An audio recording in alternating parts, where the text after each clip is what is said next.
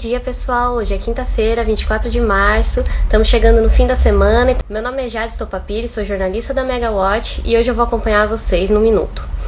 Bom, hoje vamos falar das novidades sobre a privatização da Eletrobras e sobre os resultados do quarto trimestre de algumas empresas do setor, assim sobre como a derrubada das liminares de usinas mais caras que participaram do último leilão de reserva de capacidade. Bom, me acompanhem aqui. Falando da privatização da Eletrobras, que divulgou seus resultados essa semana com um lucro de 610 milhões no quarto trimestre do ano passado, o jornal O Globo publicou que os técnicos do Tribunal de Contas da União aprovaram a segunda etapa do processo de privatização da companhia.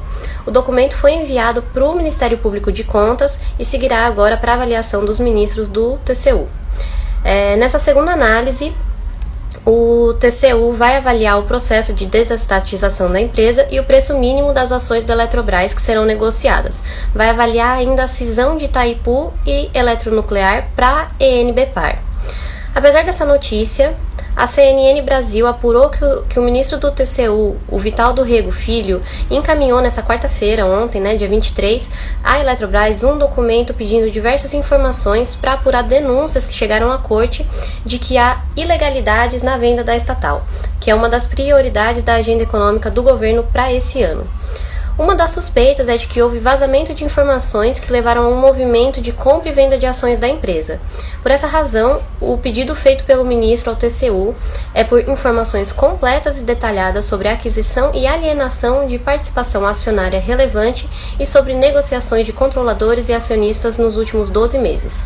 A ideia do ministro com esse pedido é identificar esses movimentos, associá-los à cronologia do processo de venda da estatal e principalmente identificar identificar se há é, quem ganhou dinheiro com, com o negócio via mercado de ações.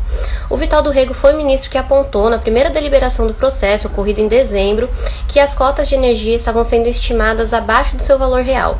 Para ele, era necessário considerar a comercialização futura e da potência da usina. É, ainda nessa semana, o Rodrigo Limpe, presidente da estatal, declarou em uma coletiva de imprensa que o processo segue dentro do cronograma e que está bastante otimista que ele ocorra até 13 de maio, que é a janela esperada para esse cronograma.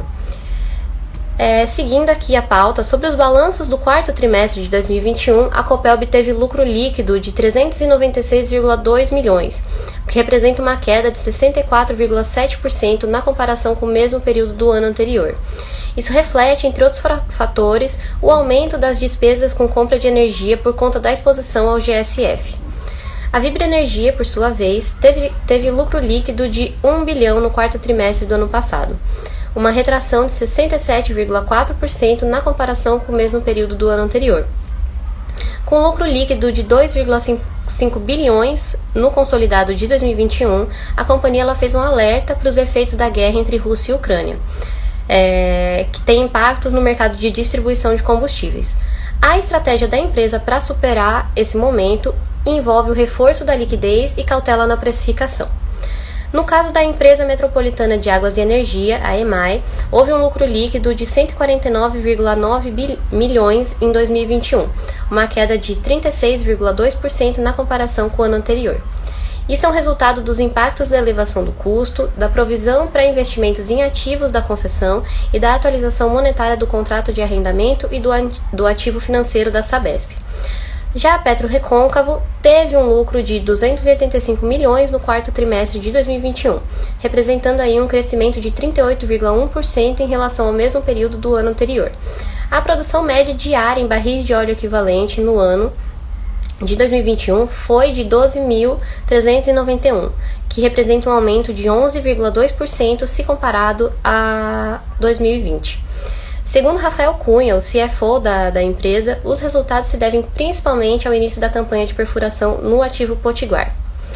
É, e falando no ativo Potiguar, ainda ontem o Supremo Tribunal de Justiça, o STJ, atendeu pedidos da União e derrubou as liminares das usinas termoelétricas Global 1, Global 2, Potiguar, Potiguar 3, Geramar 1, Geramar, Geramar 2 e Viana, que venceram o leilão de reserva de capacidade de dezembro do ano passado, apesar de terem o CVU, é, o custo variável unitário, superior ao teto do edital, que era de R$ 600 é, reais por megawatt-hora.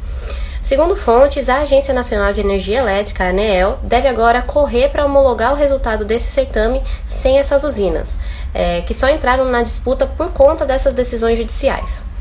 No mais, o ministro de Minas e Energia, Bento Albuquerque, está em Paris para reuniões da Agência Internacional de Energia e ele anunciou ontem um aumento de cerca de 10% na produção brasileira de óleo, que deve ser iniciado nos próximos meses. Segundo o ministro, o Brasil vai adicionar por volta de 300 mil barris de óleo por dia na produção nacional até o final desse ano.